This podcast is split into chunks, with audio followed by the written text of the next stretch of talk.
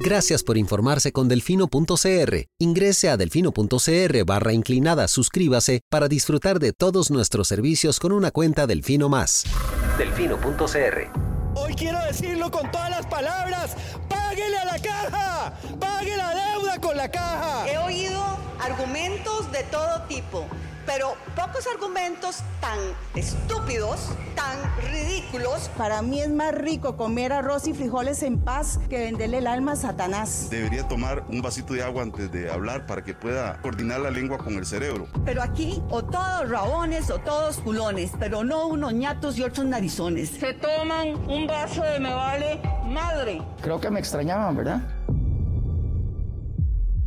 Coca-Cola sin azúcar presenta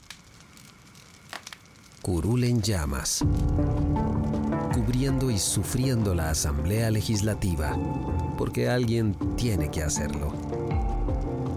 Hola queridos suscriptores de Delfino.cr, bienvenidos a un nuevo programa de Curul en Llamas, el podcast semanal donde les comentamos los temas más relevantes e irrelevantes de la Asamblea Legislativa. Les saluda Luis Madrigal desde el 2 de septiembre del 2022, como siempre en compañía de... May, espero que todas y todos estén bien. Los temas para esta semana. Vamos a hablar de por qué decimos que no hay oposición en la Asamblea Legislativa, de por qué el proyecto sobre discriminación basada en género que recibió su primer debate esta semana sin los votos de una fracción en específico. Vamos a hablar también de los discursos que se dieron en Limón eh, durante las celebraciones y la sesión especial que se realizó en, esa provincia. Y vamos a hablar también del presupuesto nacional que fue entregado por el Poder Ejecutivo el... Primero de septiembre como corresponde. O sea, ayer, ayer. exacto. Correcto. Em, sí, empecemos por, por qué. Y aquí una, una nota, paréntesis, comentario eh, asterisco. ¿Por qué decimos que no hay oposición antes de que la gente del Frente Amplio se resienta? lo cual tienden a hacer en redes sociales frecuentemente. Y nos referimos específicamente a que siendo que hay cinco fracciones de oposición y siendo que son 47 las curules eh, de, oposición, en la Asamblea Legislativa, no podemos darnos por satisfechos con que haya una única fracción que, que esté haciendo lo que puede en temas de oposición y que 6 de 57 congresistas sean de oposición. Es que ni en los momentos donde Liberación tenía el, mayor control de la Asamblea Legislativa, legislaba con solo 6 eh, opositores. Entonces, ese es el paréntesis introductorio para todas las personas que se puedan sentir ofendidas por el titular de esta semana. Ellas saben quiénes serán. Este es además el comentario para que cuando lo critiquen en redes sociales sin hablar, poder decirles, escuchen los primeros dos minutos. Okay. Habiendo dicho esto, decimos que no hay oposición porque, como mencionábamos la semana pasada, y tengo que decir que nunca había estado tan equivocado en mi vida, en mi vida nunca había estado tan equivocado. Dijimos el audio que se filtró del señor vicepresidente al presidente de la República, donde confiesa lo que en apariencia, en apariencia son delitos electorales, claramente esto tendrá que ser verificado en un juzgado posteriormente, pero lo que hay son claros indicios de ah, en realidad yo, yo, aquí aplico el, a confesión de parte o relevo de prueba. Exactamente. Pero bueno, dijimos, este tema no lo vamos a hablar a fondo porque asumimos que la Asamblea Legislativa se encargará de, hablar largo y tendido la próxima semana. Para eso es que existe la oposición y esperamos que la próxima semana se discuta el tema. Bueno, nada, ni media palabra. Cantidad de menciones sobre el audio en la Asamblea Legislativa durante esta semana, cero. Cero. Y no solo eso, es que ya no solo es que se, salió un supuesto audio, es que como todas las personas que no viven debajo de una piedra saben, el propio presidente y el vicepresidente salieron a admitir la veracidad del audio. Después de que terminamos de grabar, a los minutos Casa Presidencial mandó una declaración del presidente Chávez, en la que al final aparece el vicepresidente Brunner junto a él, reconociendo la veracidad del audio, diciendo que se lo robaron de forma ilegal, que yo no entiendo cómo hay robos de forma legal, pero bueno. Em, y a pesar del supuesto robo, no va a haber denuncia. No va a haber denuncia. Lo cual apunta a que esto es una filtración y que probablemente saben quién lo filtró. Y seguro ya lo despidieron, como en casa presidencial están haciendo... Depende, porque si no sabemos qué más puede tener esta persona que no quieran que filtre. Em, Pero, a ver, si era un mensaje que se envía de, del vicepresidente, entonces tesorero del partido, al presidente, entonces candidato presidencial, solo en esos dos aparatos debería estar. A, menos de que se le hubieran reenviado a alguien más o a menos de que haya terceras personas que tengan acceso a, ese teléfono, a esos teléfonos y pudieran haberse reenviado una serie de, chats no sería, importantes. No, sería raro en todo caso. Me parece que es normal que el presidente o el vicepresidente deleguen. A ver, deleguen hasta la firma de documentos con su firma digital. Sí, pero. Mm, del teléfono me parece que con mucha más razón posiblemente lo suelten. Estoy seguro que ahora en adelante no lo van a soltar, a menos naturalmente que se tratara de una filtración a propósito, lo cual me parece... Una estrategia muy extraña. Me parece extraño, porque, como, como, como, dijimos, el audio es prácticamente una confesión de que hubo financiamiento ilegal. Y de que ambos estaban enterados del financiamiento Y que ambos estaban enterados. Entonces... Eh... Que es lo más importante, porque una cosa es que pase y se pueda decir, yo no sabía nada, otra cosa es que se reconozca que cuando está sucediendo estaban enterados de lo que estaba pasando. Incluso Brunner llega a decir una frase de es que esos... Yo ya no puedo decir que no sé. Y esos activos están contaminados. O sea, claramente hay un... Hermoso eufemismo para decir que algo es ilegal. Hay un conocimiento de, de, lo que está sucediendo y un conocimiento además de la ilegalidad de lo que está sucediendo. A ver, sí, porque en el audio se tratan tres temas. Eh, el primero, eh, y aquí es donde queremos, digamos, dejar claro algo que May explicó muy bien en, su cuenta de Twitter. Y es que con la declaración que sale el presidente el viernes, con Brunner, ellos apelan a que la gente no entiende este tema para decir todo está bien y aquí no hay ninguna legalidad. Y el audio comprueba que todo está bien. y eso no es así.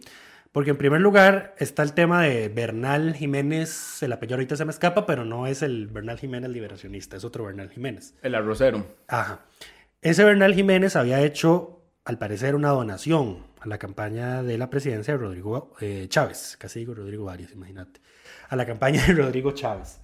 Pero resulta y acontece que el Partido Progreso Social Demócrata, Democrático eh, registró esa donación como compra de bonos. Correcto. Eso, eso es, digamos, eh, de todo lo que hay en el audio, eso es lo, de lo menos. lo menos problemático. Sí, pero, pero en lo que yo quería, digamos, hacer énfasis en esto es el, el por qué hicieron eso. Porque Brunner abiertamente lo dice en el audio, lo reconoce. A ver, y, no querían que saliera como el mayor donante. Correcto, no querían que saliera en prensa como una de las personas con más plata que donó más plata al Partido Progreso. Exacto. Entonces lo pusieron... Además porque está todo el tema del arroz de por medio, ah. un importador de arroz. A ver, eh, y entonces le dicen, Don Bernal está reclamando que por favor lo pasemos de nuevo a donaciones porque esa es su voluntad. Entonces yo no tengo problema porque si lo hacemos, esto va a salir hasta después de las elecciones, hasta después de la segunda ronda. Correcto. Entonces, no le veo ningún problema. Entonces, había, un, había una decisión previa, deliberada, para ocultar información. Correcto. De donantes. Ajá, de donantes eh, y para inducir error. Correcto. Entonces, punto número uno. El punto número dos es un poquito más grande, prácticamente es el que es prácticamente todo el audio. Tiene que ver con el fideicomiso. Tiene que ver con el fideicomiso y sí, con el fideicomiso. Las plata del fideicomiso y las cosas que, que aquí es aquí donde está la confesión. Con el, con el, fideicomiso, porque entonces ellos dicen es que estos activos, no, esos activos que se compraron no podemos pasarlos eh, porque ya están contaminados y ya es público que están contaminados. ¿Y por qué están contaminados? Porque resulta y acontece que a ese fideicomiso que financió parte de la campaña de Chávez donaron personas jurídicas y, personas extranjeras, ambas prohibidas por nuestro código electoral expresamente y con sanciones a quienes permitan que reciban ese tipo de donaciones que van de dos a seis años de cárcel, me parece. Ajá. Entonces, ahí es donde Brunner dice, yo ya no puedo decir que no sé de esto. No puedo alegar ignorancia porque es público y notorio. en todo caso no podría alegar ignorancia en ningún caso, pero ya no podría en ese momento porque ya se estaba publicando en prensa de que había un fideicomiso eh, presuntamente financiando ilegalmente la campaña de Chávez. Eh, pero lo otro también que él menciona expresamente es que dice, no tenemos que hacer nada con el fideicomiso, porque el tribunal no sabe nada de esto y no tienen por qué enterarse de esto.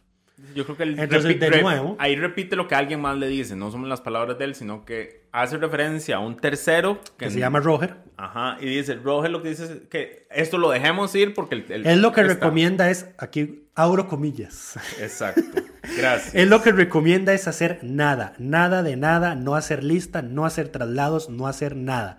En este momento el tribunal no sabe nada de eso y realmente no hay que reportar tampoco los activos porque la compra de activos no es redimible, cierro comillas, y ahí sigue la, la, declaración. Correcto. Entonces, lo que quiere decir es que esos activos no, no los vamos a reportar, lo cual tienen que reportar porque es parte de, su flujo, digamos, de, de, de, no de negocio, pero de, caja. De caja. No de caja, pero digamos, de, sus cosas, de sus bienes. Sí. Aunque no sean redimibles. O sea, no, no, pueden recibir reembolso por esas cosas. Sí, lo que el tribunal reconoce la depreciación. Correcto. Porque y habían comprado computadoras, una, una, refrigeradora y en todos habían gastado como en 15 millones.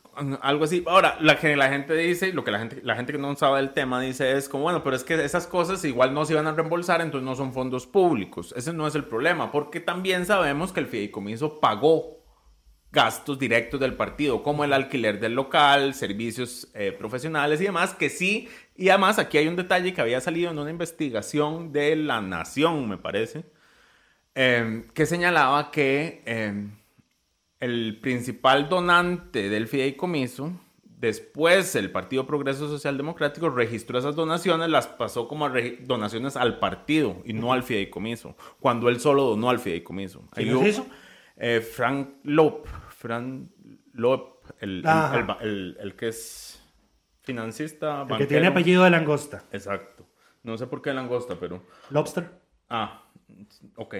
Así es como me acuerdo de él. Ok, eh, pero bueno, entonces que incluso hubo movimientos entre el fideicomiso y donaciones que se habían hecho al fideicomiso que se pasaron a donaciones del partido para poder hacerlas redimibles sin el tránsito por, por el fideicomiso. Entonces, bueno, ante lo otro, todas... Ah, bueno, dale. Y lo otro es eh, que se revela lo que ya es harto conocido, que Progreso Social Democrático fue un partido taxi para Rodrigo Chávez. Eso no es revelación, digamos. No, no, pues eso es la confirmación, digamos, de por eso digo, una confirmación de lo que ya todos sabíamos. ¿Por qué? Porque luego de exponer todo este tema del manejo ilegal con el fideicomiso, Brunner dice que él ha estado tratando todo el día de contactar a Luz Mari. Luz Mari es Luz Mari Alpizar, la diputada presidenta de Progreso Social Democrático y diputada. Em, y dice que los Mari no le contesta las llamadas ni le contesta los mensajes, entonces le dice a Chávez, yo no sé qué va a hacer ella. ¿Ok? Claro, porque ella puede denunciar, ahí va, estaba todavía en, posibilidad de denunciarlos a ellos. Correcto.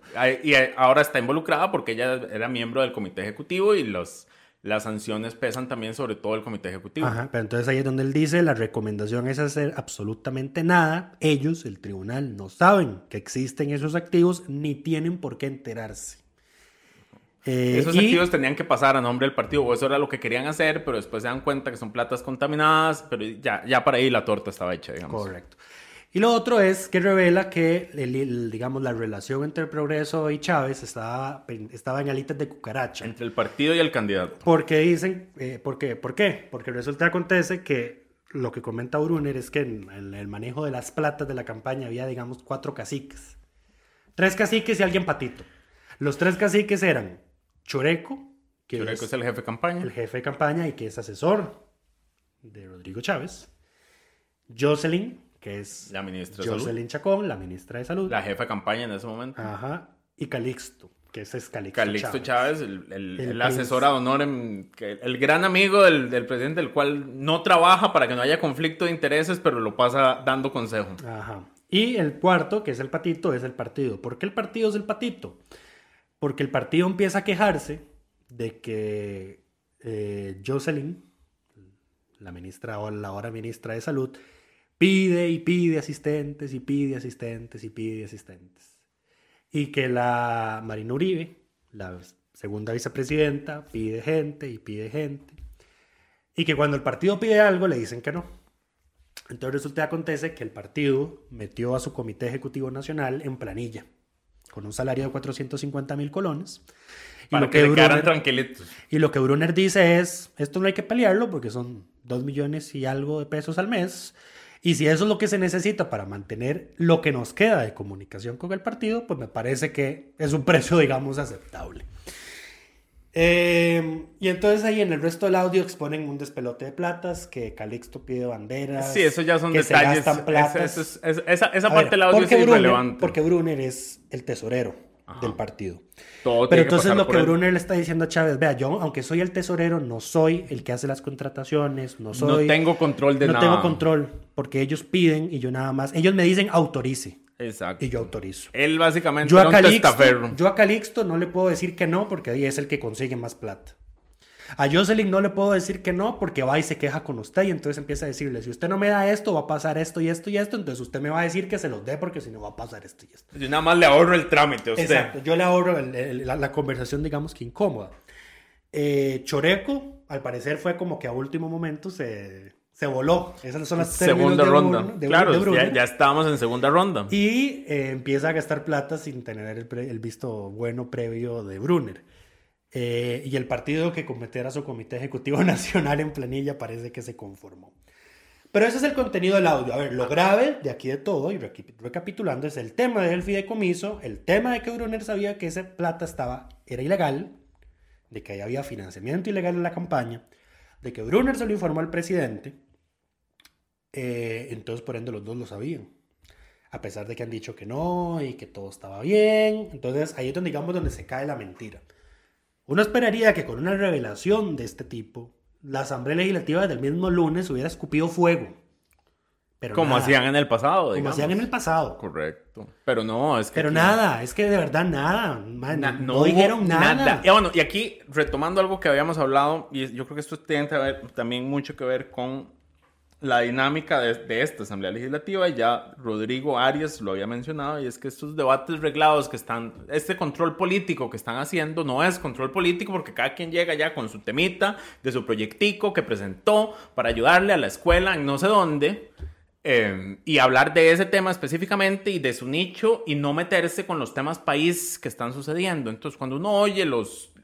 ¿Cuánto es? Una hora, 30 minutos de control político, ya ni sé cuánto dura 30 minutos. Los miércoles es más, ¿no? Em, bueno, cuando uno oye esas, esas intervenciones, están hablando solos, digamos, están hablándose para escucharse a sí mismos, porque ni siquiera entre ellos se escuchan, no dicen mayor cosa de los temas país, nada más están hablando de, de, sus nichos y de sus, de sus pequeños problemas y dejando de lado todo, todo, todas estas cosas. Em, entonces ahí es donde uno dice que no existe la oposición. Sí, porque vamos a ver, que la comisión investigadora, a ver, número uno, cuando se presentó al inicio del periodo constitucional, se rechazó el plenario y se, le fueron encima al Frente Amplio diciendo es que ustedes lo que quieren es show y que no sé qué, y entonces por eso rechazaron la moción. Veámoslo en ingreso y gasto. Lo mandaron ingreso y gasto y no han hecho ni una sola audiencia, no han pedido nada. No, nada. el expediente no se ha movido. Recordemos cuál es la diferencia. Una, una subcomisión de ingreso y gasto, un expediente de ingreso y gasto, no tiene audiencias públicas. A pesar de que deberían serlo. Y sus informes no tienen la obligación de ser votados, como si tienen los informes de comisión especial. Correcto. Entonces, es básicamente enviar un tema al congelador, esa es la realidad. Como cuando es cuando, cuando se devuelve un proyecto a comisión sin plazo. Correcto. Es exactamente lo mismo. Eso se llama la sepultura de lujo. No, pero eso era antes, porque ahora cuando se devuelve también tiene que tener la guillotina, ¿la aplica o no? Esto ya lo habíamos discutido. Creo que nunca lo deliberamos no puede estar eternamente en comisión porque para eso existe la guillotina A ver, igual pueden tenerlo eternamente porque le meten posposiciones, que es lo que está pasando con la ley de probidad en jurídicos, por ejemplo. Eh, pero bueno. Y ahora eh, lo, de la comisión, digamos, resurge después de que se filtra el informe del Tribunal Supremo de Elecciones a la Fiscalía. Correcto. Revelando un esquema oscuro de financiamiento en la campaña. Palabras del informe. Palabras del informe. Ajá, correcto. Es hasta ahí donde se dice, tenemos que volver a, a insistir con la comisión y es por eso que ahí es donde el Yeser Feinsack dice, a raíz de estas nuevas revelaciones, ahora sí estamos de acuerdo con una comisión especial y por eso fue que, eh, por eso y otro motivo, por lo del hidrógeno verde, Eliezer fue el diputado la semana pasada. Correcto. Pero, Pero el tema de esta comisión no se movió. Esta, semana. Esta semana no pasa nada. Yo creo que la gira limón también se los comió. No, no, no, no. A ver, pero, es inexcusable, May. Es inexcusable, pero la gira limón se los comió. No querían armar un pleito cuando están, no están en el búnker, sino que están ahí afuera expuestos.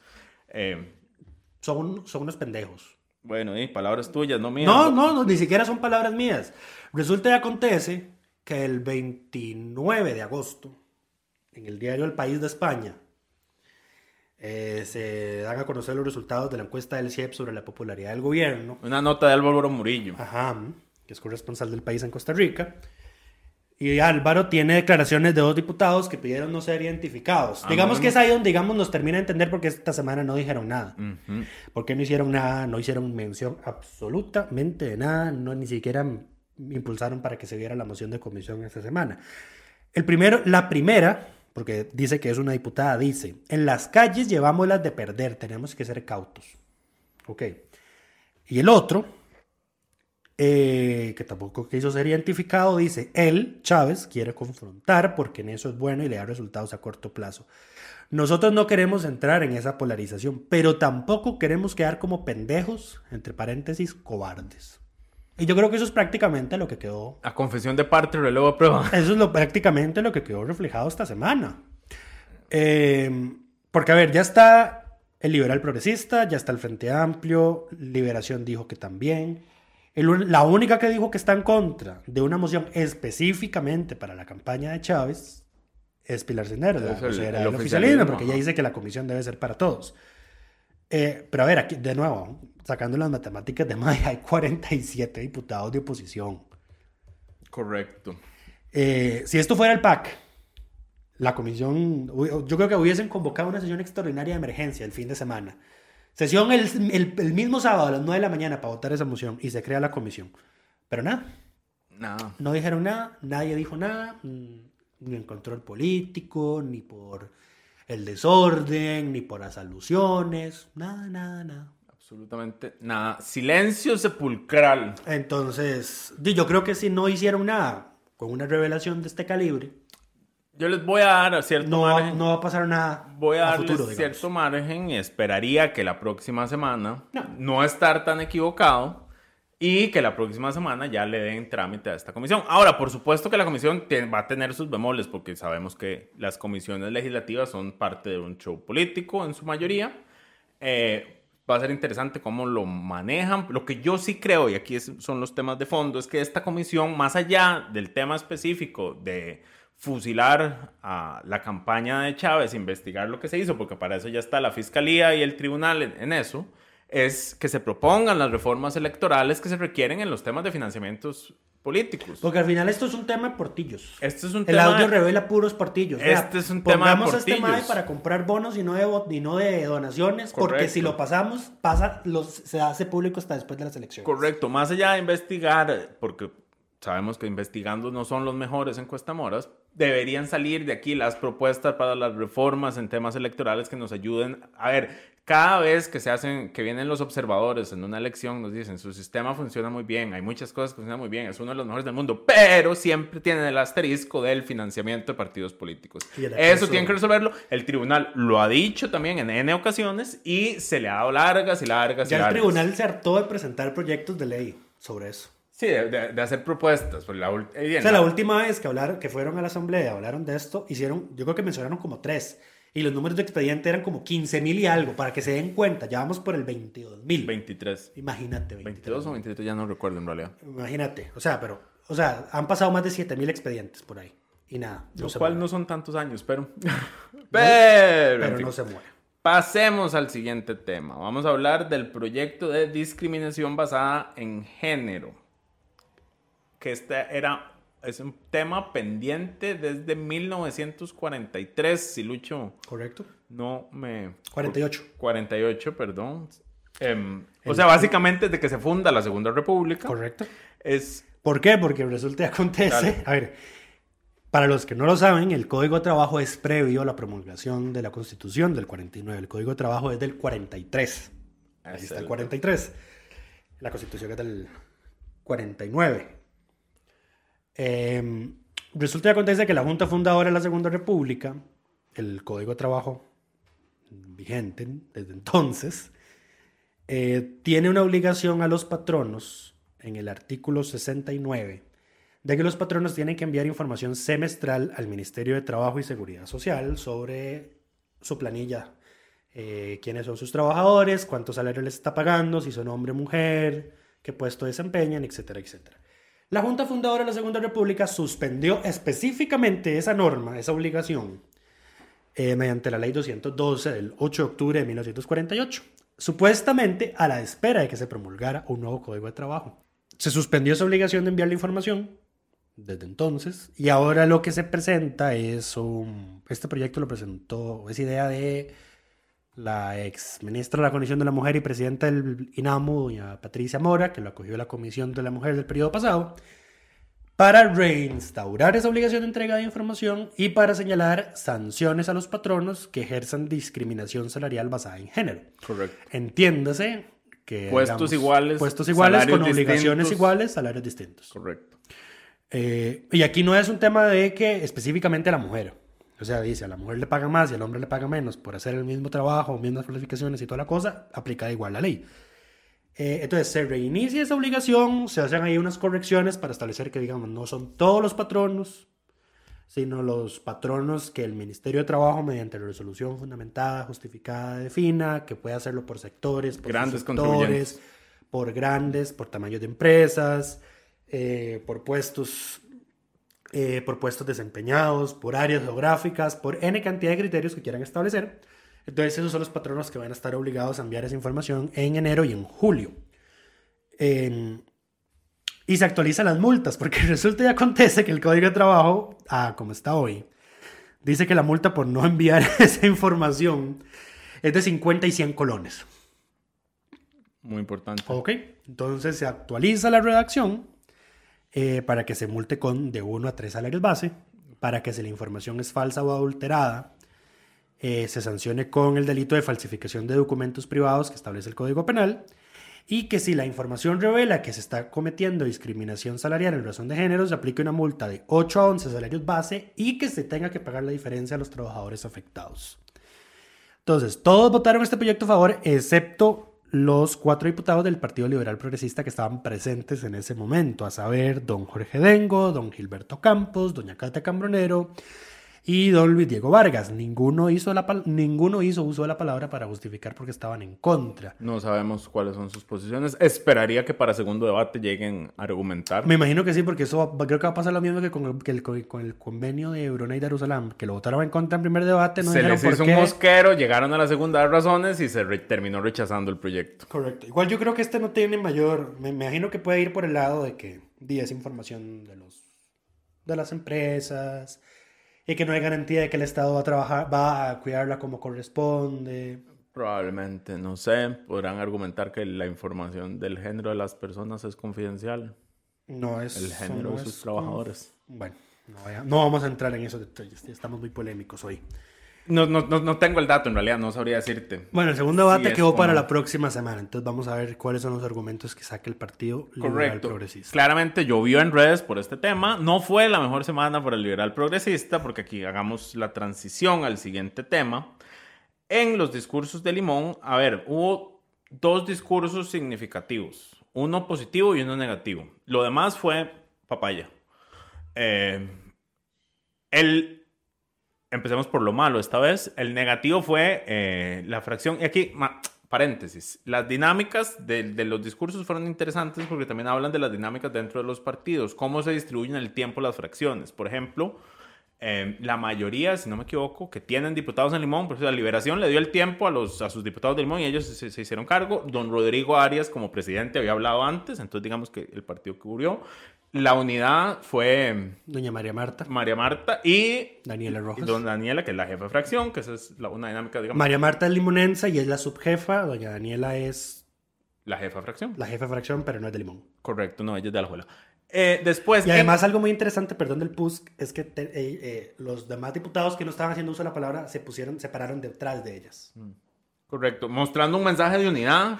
Como vi un día estos en redes sociales, un spot diciendo todos unidad. Y yo, claro, unidad excepto. Ya, estamos viendo los, los ya estamos viendo el. ya, empezó la campaña 2026. No, no, el efecto del llamado a la unidad de, Juan Carlos Hidalgo. Yo les iba a decir, como, claro, unidad excepto cuando hay que votar voto público. ¿ah? Ahí sí te me dividís. Pero bueno, seguimos. Eh, el, en Progreso Social Democrático hablaron como cuatro diputados, ninguno de Limón, porque no tienen.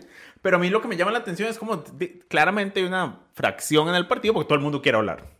Y no habló Pilar. Dato curioso, exacto.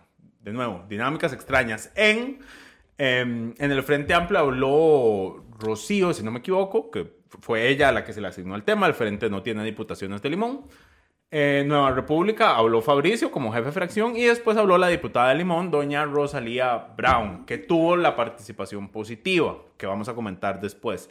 Y por último, cerró, tras de todo fue el cierre, así como para terminar mal, cerró eh, por parte del liberal progresista Eliezer Feinsack. Solo él habló como jefe de fracción y decidió salirse del discurso que llevaba preparado, lo cual le jugó en contra, porque se le salió un poco su su teoría de vida, básicamente, que ha quedado reflejada en distintos momentos, que es que el pobre es pobre porque quiere. Eso es lo que Eliezer piensa, eso es lo que el liberal progresista piensa. Eh, lo han dejado en evidencia en múltiples ocasiones eh, y es que se le sale porque es, es su punto de partida, digamos. Entonces él se echa todo un discurso. A ver, que aquí se le criticó por dos lados. Una porque hizo referencia a que en Limón se trabaja 24/7, pero él claramente no estaba haciendo referencia a una explotación laboral, sino a que se trabaja en todas las jornadas. Las tres jornadas de ley. Y además no estaba hablando desde él, sino le estaba contando una anécdota de que alguien le dijo que... Alguien le dijo que... Estaba contando la... A ver, él fue, él fue... Él trabajó en Cinde. Ajá, y llevó y convenció a un inversionista cubano-estadounidense. De ir a de llevar inversión a Limón para em, una mueblería, si no me equivoco. Y entonces él, el inversionista le dice, es que en Limón yo aquí muy contento porque estoy muy feliz porque uno, 24/7. Tengo el puerto aquí nomás. Ajá. Conseguimos trabajadores para las tres jornadas. Correcto. Y eh, mi mercadería llega en menos de una semana a Miami. Algo así fue lo que dijo, pero bueno, él citando a los otros hace la referencia y claramente le llovió por la explotación laboral. Claro, contextualicemos en medio de la discusión de las jornadas 4-3 Em, es eh, claramente un inoportuno, digamos, em, para las personas que están en contra de las jornadas, nosotros incluidos que estamos en contra de esas jornadas, por, por, inconstitucionales además. Pero después se deja decir que es que Limón lo que tiene que hacer es hacerse cargo ellos mismos de sus problemas y dejar de esperar que Papi Estado eh, les resuelva todo, básicamente. Sí, porque dice, si, si, el Estado les ha fallado durante todo este tiempo, ¿por qué creen que ahora va a ser diferente? Exacto, y ahí es a donde dijo nuevamente, el, pobre es pobre porque quiere, no porque ha sido sistemáticamente explotado y abandonado por un Estado. Eh, sí, porque él dice, sí, ustedes tienen, el Estado tiene que darles buena educación, acceso a agua potable. Que no les da. Que no les da. Exacto. Y además no les da y es culpa de ellos porque no han hecho es nada. Que, digamos, ahí está, digamos, el, el problema medular de ese discurso de Don Eliezer eh, es que es muy difícil, me parece, para una provincia que no tiene acceso a agua potable, a pesar de tener, a pesar de ser la provincia con la mayor cantidad de fuentes hídricas del país, eh, con sistemas de educación paupérrimos a nivel nacional, pero naturalmente profundizados en las zonas rurales. Por ende, y su población está sistemáticamente abandonada. Sí, pues no, pero el tema que quería, la terminología que tiene, es que no está preparada, digamos, académicamente para las demandas del mercado. Entonces, tenemos gente sin, sin educación eh, académica, digamos, grados académicos, no por culpa de ellos, sino por culpa del Estado. Y no va a conseguir puestos de trabajo de los que se encuentran en la gran área metropolitana, porque son puestos que te demandan inglés, porque son puestos que te demandan saber de computación, etc. que son cosas que no se le están dando al No solo eso, además cuando, cuando se abren Cosas como la carrera de Marina Civil termina siendo una estafa, por parte de la Universidad de Costa Rica a la población limonense. Correcto. Entonces, ¿qué es lo que ocurre con todo esto? Y prácticamente relegamos a su población al trabajo de campo. A ver, que no estamos diciendo que sea malo. Alguien tiene que hacerlo. El alguien, exactamente. Alguien tiene que hacerlo, pues no esperaría la, la soberanía alimentaria pasa por tener trabajadores de campo. Correcto, pues no la tenemos, no existe tampoco. Pero el tema, es, el tema es qué agricultura se desarrolla en Limón. No es solo qué agricultura, el tema es en qué condiciones trabajan esas personas de campo. Por eso. Porque además... Cuando, está intrínseco, digamos. Cuando están expuestas a agroquímicos que además les afectan la salud y demás. A ver, si, Limón no tiene agua, este, este, carajo que quiere, que la gente, ellos mismos hagan el acueducto. Sí, porque por ejemplo, yo, yo iba con mi padrastro, eh, mi padrastro era comerciante de ropa y electrodomésticos. Íbamos a Limón, a las bananeras de Limón y Serapiquí, todos esos lados. Putica, uno, uno, iba, uno, uno iba en el carro, veía a la gente, a los Trabajadores de las bananeras cortando las matas y poniéndolos en los carriles de los que se amarran a la cintura para correr y llevarlos hasta la planta donde los procesan. Puta, y arriba tenían una avioneta tirándoles agroquímicos. Exacto. Oiga, y usted veía las quebradillas, las quebradas que... Brillando de, químico. oiga, no, no, es una exageración, y es, es en serio, brillan de la cantidad de agroquímicos que tienen, no solo las bananeras, porque es bananera y piñera, ¿verdad? Las quebradas arcoíris, que son los malos arcoíris. Entonces, di, naturalmente ves al montón de trabajadores con quemaduras por agroquímicos. Eh, Enfermos, con problemas de salud crónicos. Yo no sé cuántos años tiene la gente afectada por el bromacil. Nemagón. El nemagón, perdón, sí, el nemagón, pidiendo una indemnización al INS. Han Varios N cantidad de veces a la Asamblea Legislativa a pedir que les aprueben esa Hay ley. varios nunca proyectos se les en ha esa aprobado. línea y nunca pasan. Ese es igual que el proyecto para la gente que vive en zonas clasificadas como especiales. Es una herramienta para politiquear, solo que a estos no les dan, no les dan nada. Esa es la promesa de que sí, esta vez sí lo vamos a sacar y nunca ocurre. Eh, entonces, digamos, ahí está el problema. Pero bueno, porque, porque Don Eliezer llega con toda la experiencia y dice, di, es que yo vine a Limón por primera vez a trabajar. Di, sí, muy, muy bonito, ¿verdad? trabajar con a qué trabajar lindo, con ah, Cindy. tras de todo. la- el VIP del Estado.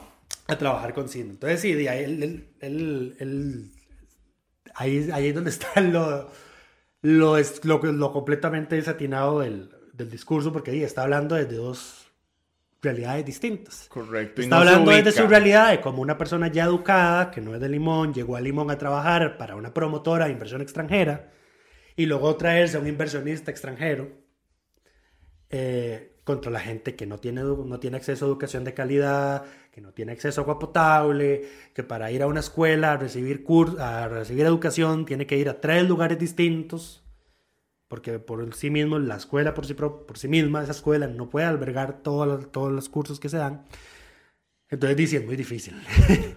a ver, Correcto. aquí, y aquí te quiero mencionar algo. Don Rodrigo Arias, porque fue el primero que habló, él tuvo más cuidado al decir, uno- es prácticamente un- igual a lo que Uno dijo Don esperaría que con semejante colmillo ten- no vaya a caer así tan fácil. Porque si ustedes leen, el, o leen o escuchan el discurso de Rodrigo, él prácticamente dijo lo mismo que Eliezer, pero él se cuidó con las palabras que dijo.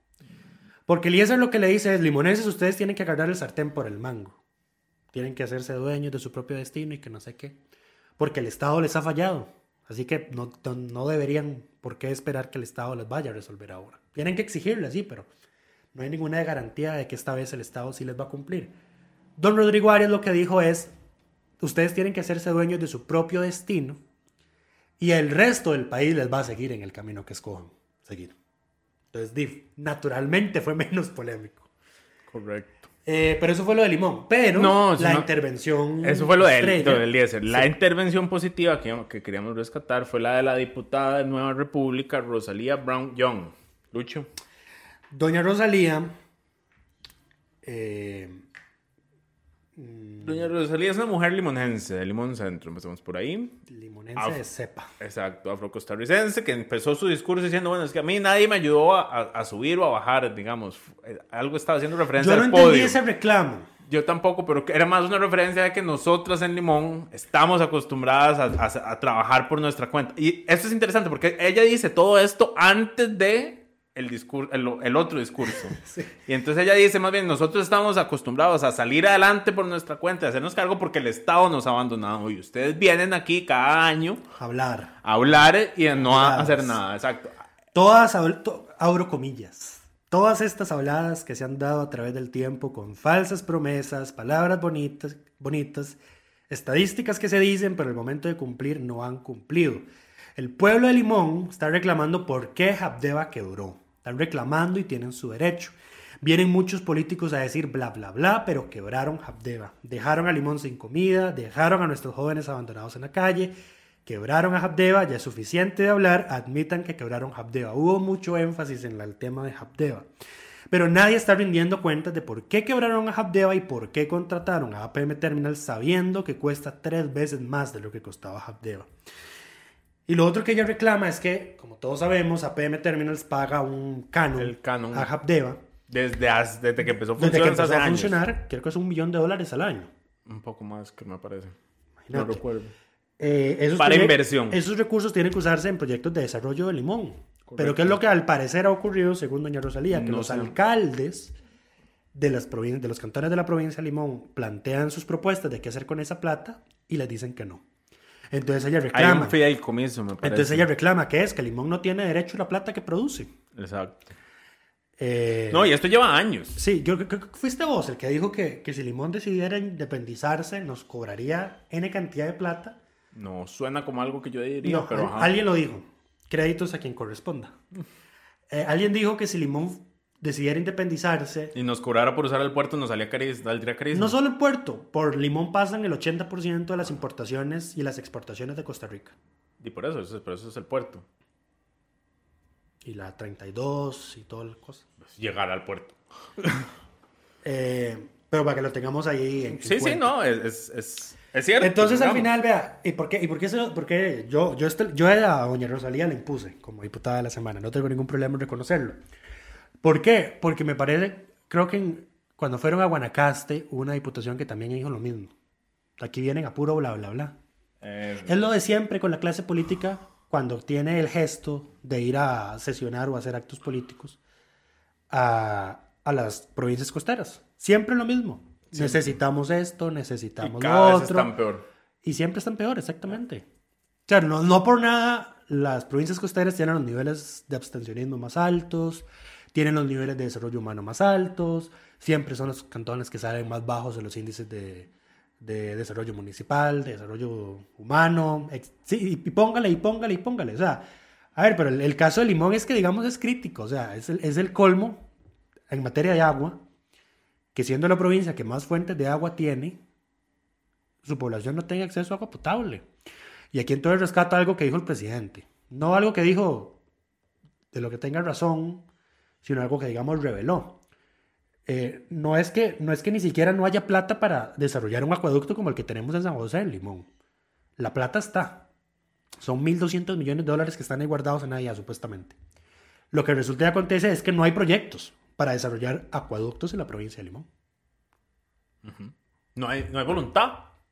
Eso es lo que no hay. No hay voluntad política de, sacar estas cosas.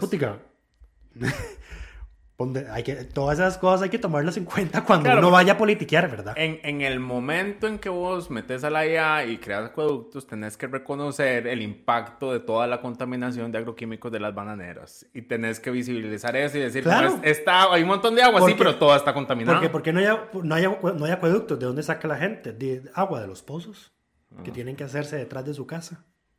Exacto. En fin, por eso Lucho impuso a doña Rosalía. No, yo, yo lo apoyé, yo lo secundé. Yo no soy como Lucho que me deja solo cuando soy yo. No, no. Yo, yo dije que estaba de acuerdo. Doña Rosalía Brown como diputada de la semana.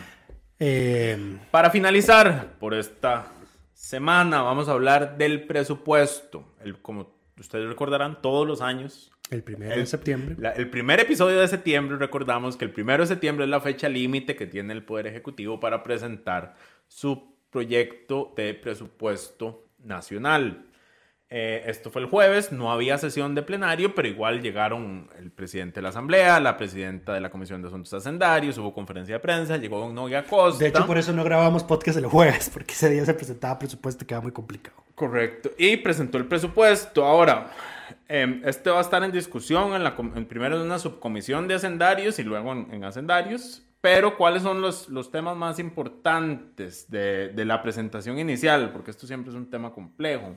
Bueno. ¿Cuánto crece? Crece un 6,5% respecto al presupuesto inicial del 2022. ¿Cuánto es el crecimiento máximo de la regla fiscal? Espérese un momento. Aquí hay que... Ah, vamos por partes. No, no, es que para eso te daba paso para hablar el tema de la regla fiscal, porque supuestamente sí cumple. Vamos por partes. El primero es ese 6,5%. Recordemos que el nivel de inflación que tenemos es un decrecimiento efectivo, ya de un 4%, me parece, porque estamos en alrededor de 10 y vamos a cerrar alrededor del 10. Yo creo que ya habíamos pasado el 11, pero bueno.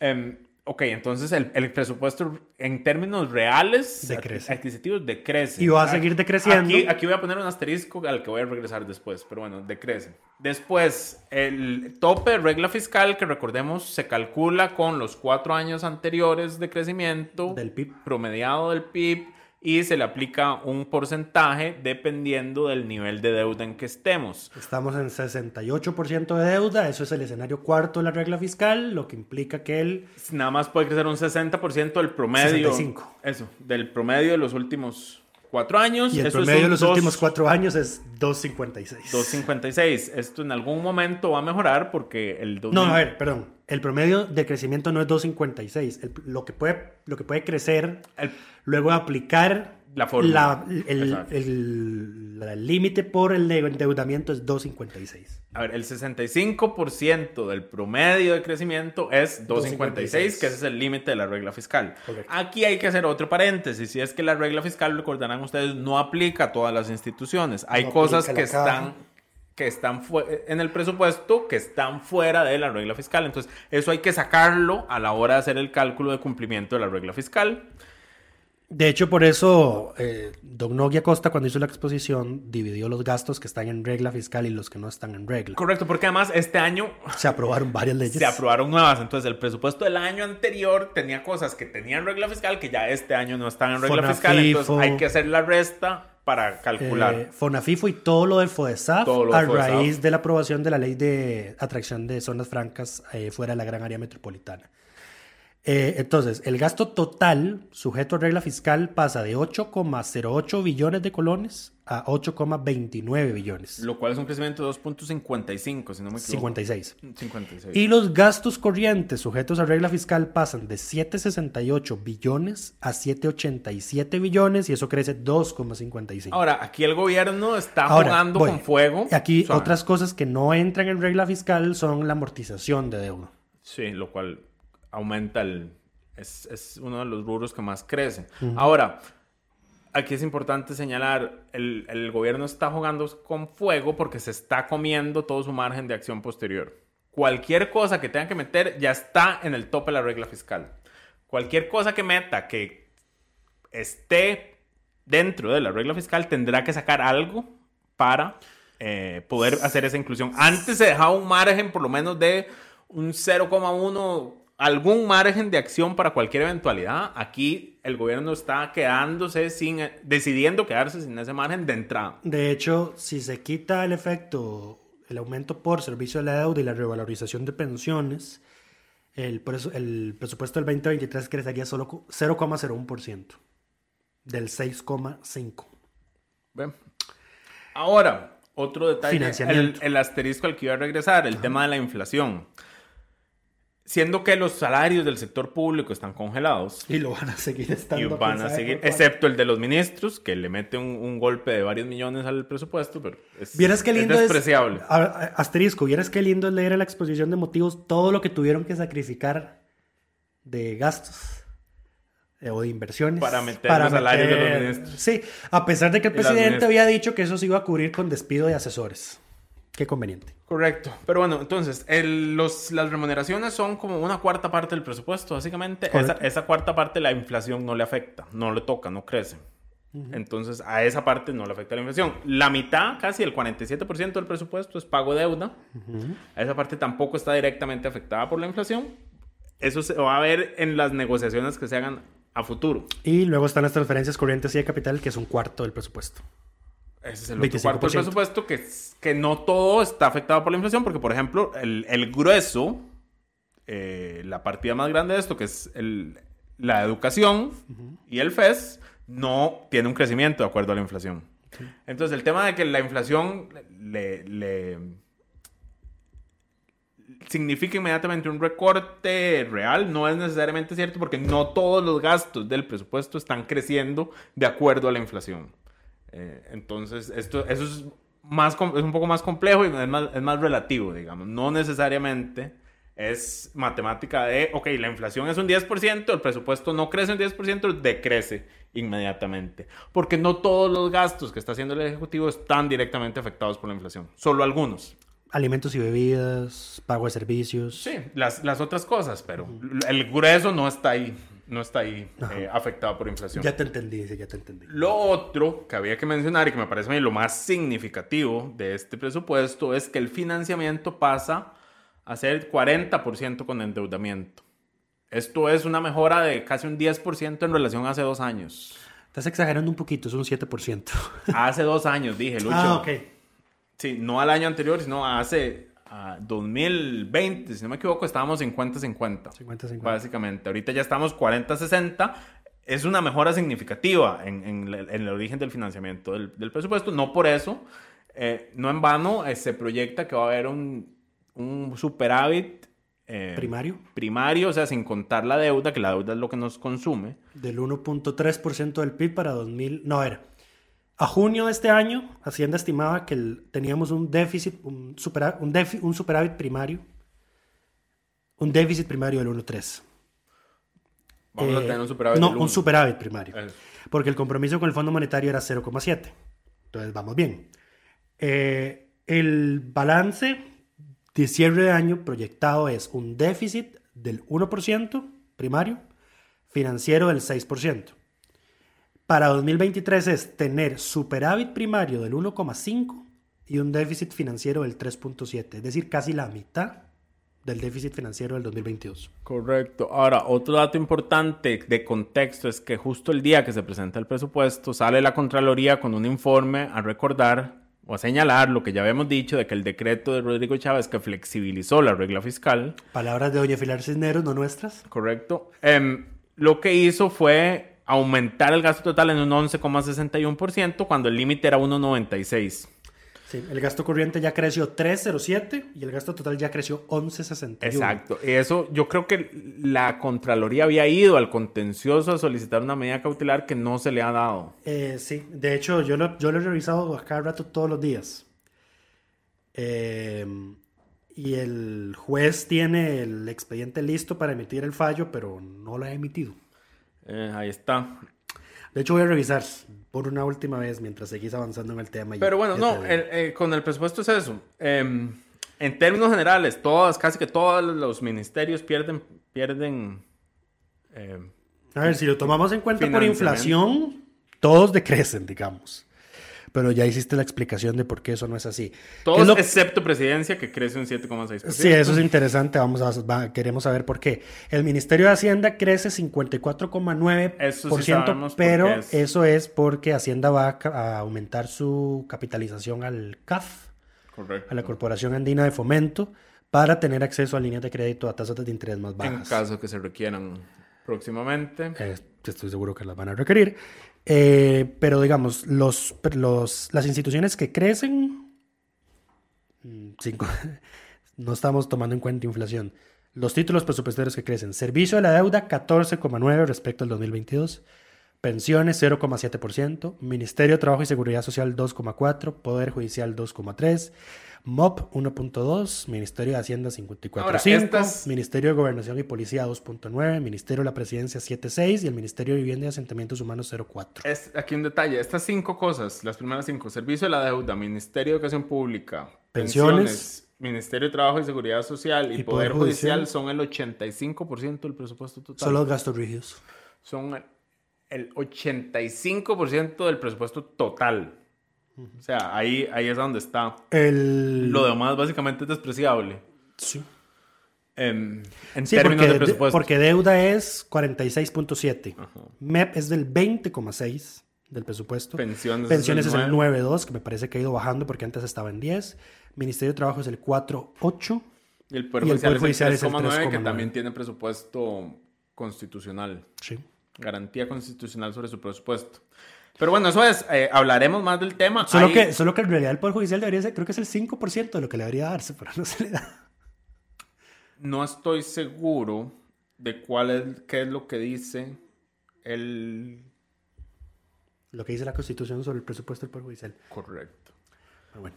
Un segundo, entonces. Eh, no, del presupuesto seguiremos hablando en los próximos días. Ya vimos algunas cositas, como por ejemplo, eh, se está recortando la plata para Sensinais me llamó súper la atención que en el párrafo, de, en la sección de la exposición de motivos sobre el Ministerio de Salud, dice, de ahí tuvimos que recortar en Sensinai para subir la partida de alimentación y bebidas. Del, de los propios Sensinai. Y claro, la inflación. Eh, Eso es un impacto directo de la inflación. Todas las partidas de alimentación y bebidas van a subir. Tuvimos que, eh, ¿qué fue lo otro? Eh, algo que vi por ahí es que eh, Hacienda no le va a dar al Bambi toda la plata que va a recaudar por el impuesto solidario a las casas de lujo. Lo cual en el escenario de regla fiscal que estamos lo pueden hacer. De 5 mil y pico de millones solo le va a dar como 600. Eh, eso fue, digamos, a grandes rasgos lo que vi. viene naturalmente la partida, bueno, no, la partida no, el contenido presupuestario para reconocer el incremento salarial a ministros y a viceministros. y eso es. Eh, ¿Qué más podemos mencionar sobre el presupuesto? Las fechas, las fechas fatales, porque yo creo que aquí siempre se olvida. Siempre se olvida que lo del tema, del tema, el, presupuesto es todo un tema complejo en la Asamblea y yo creo que no hay año en el que no haya despelote. Eh, el informe de subcomisión tiene que estar presentado yo a Yo esperaría que, que, este año sin oposición no va a haber mayor tema. Bueno, ya Nueva República dijo que está disconforme porque no se aumenta el gasto social. Eh, luego, el, informe de su comisión tiene que estar presentado el 1 de octubre. La comisión tiene, que, eh, tiene tiempo de presentar mociones hasta el 15 de octubre. El dictamen tiene que estar el 20 de octubre. Los dictámenes tienen que haberse enviado a plenario el 25 de octubre. El plenario tiene que votar el proyecto en primer debate el 27 de noviembre. Y tiene que estar definitivamente aprobado a más tardar el 30 de noviembre porque por disposición constitucional, artículo 178, el presupuesto ordinario de la República no puede rechazarse. Eh, vamos a esperar naturalmente los informes que haga la Contraloría sobre esto porque me imagino que los cálculos de regla fiscal que hizo el gobierno son con base en su decreto. No, es, ahorita no es problema. En este momento. va a ser posterior. Eh, digamos, a ver, que lo que hace el decreto del, del, Poder Ejecutivo es. Presupuestado versus presupuestado y ejecutado versus ejecutado. No, presupuestado. Así es como debería ser, exacto. Lo que hace el Poder Ejecutivo es mantener el crecimiento sobre lo presupuestado. Entonces, al momento de presupuestar no es problema, es al momento de ejecutar. Eso es lo que ha señalado la, la Contraloría. Eh, nos queda. No, temas varios, me parece que seguían. No, ya, ya, estamos, ya estamos en realidad. Eh, no, temas varios. Se aprobó un segundo debate la ley para aceptar la regla fiscal al servicio de emergencia 911 que esperamos que el gobierno vete porque la bancada oficialista lo votó en contra bajo el argumento de que ya el presidente emitió un decreto que flexibiliza la regla fiscal. Eh, yo no, yo no, a ver, es que no podemos augurar cómo va a resolver el contencioso. Pero si el contencioso resuelve en contra del decreto y lo suspende y, vetaron esta ley, se les va a hacer tremendo churuco.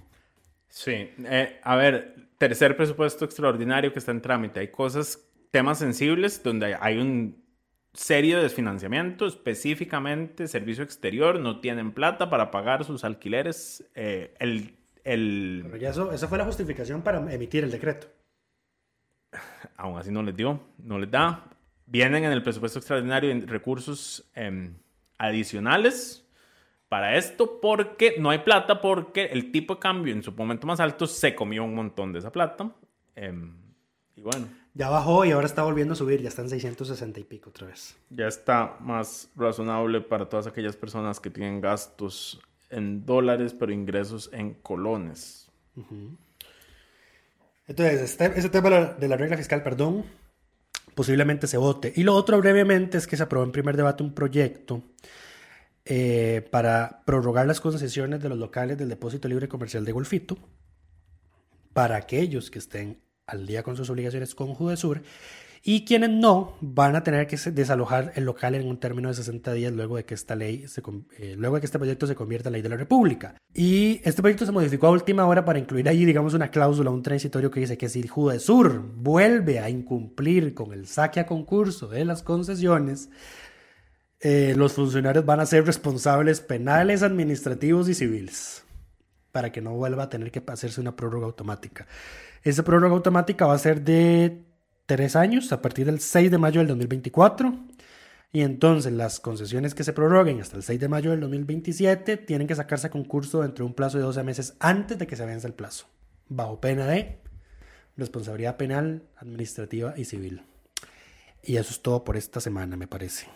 La próxima semana se los da. Ah, no, suave. Hay un tema vario que se nos había olvidado y no hemos mencionado. Es que don Luis Manuel se va de vacaciones del 15 de octubre al 5 de noviembre. A ver, de vacaciones suena como que voy a andar en la playa. ¿Vas a estar fuera del país?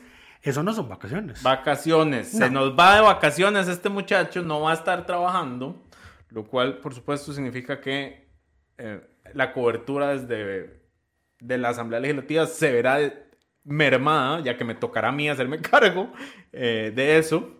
Pero bueno, esperamos que no sesionen en las mañanas en esas tres semanas. Pero a, lo que queríamos mencionar es que para los episodios del 21 de octubre, 28 de octubre y 4 de noviembre, que Luis me abandona, em, tenemos que ver qué resolvemos. Em, entonces, si hay algún diputado o alguna diputada que escucha este programa y le gustaría participar en esos días, puede contactarnos escribiendo a my.delfino.cr.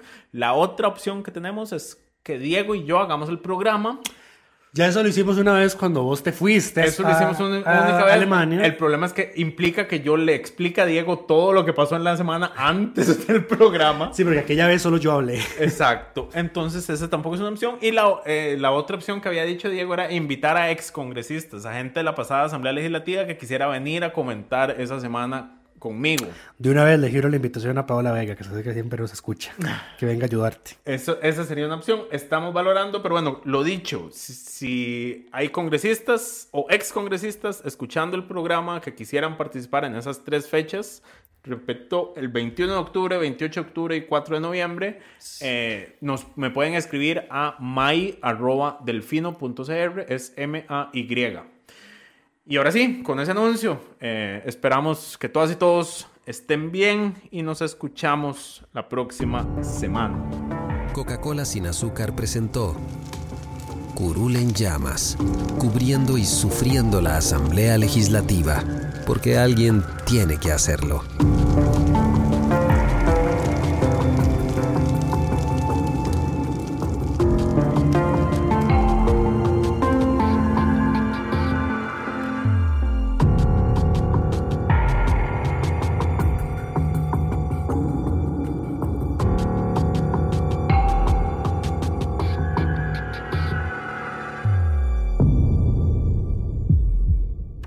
Gracias por informarse con delfino.cr. Ingrese a delfino.cr barra inclinada, suscríbase para disfrutar de todos nuestros servicios con una cuenta Delfino Más. Delfino.cr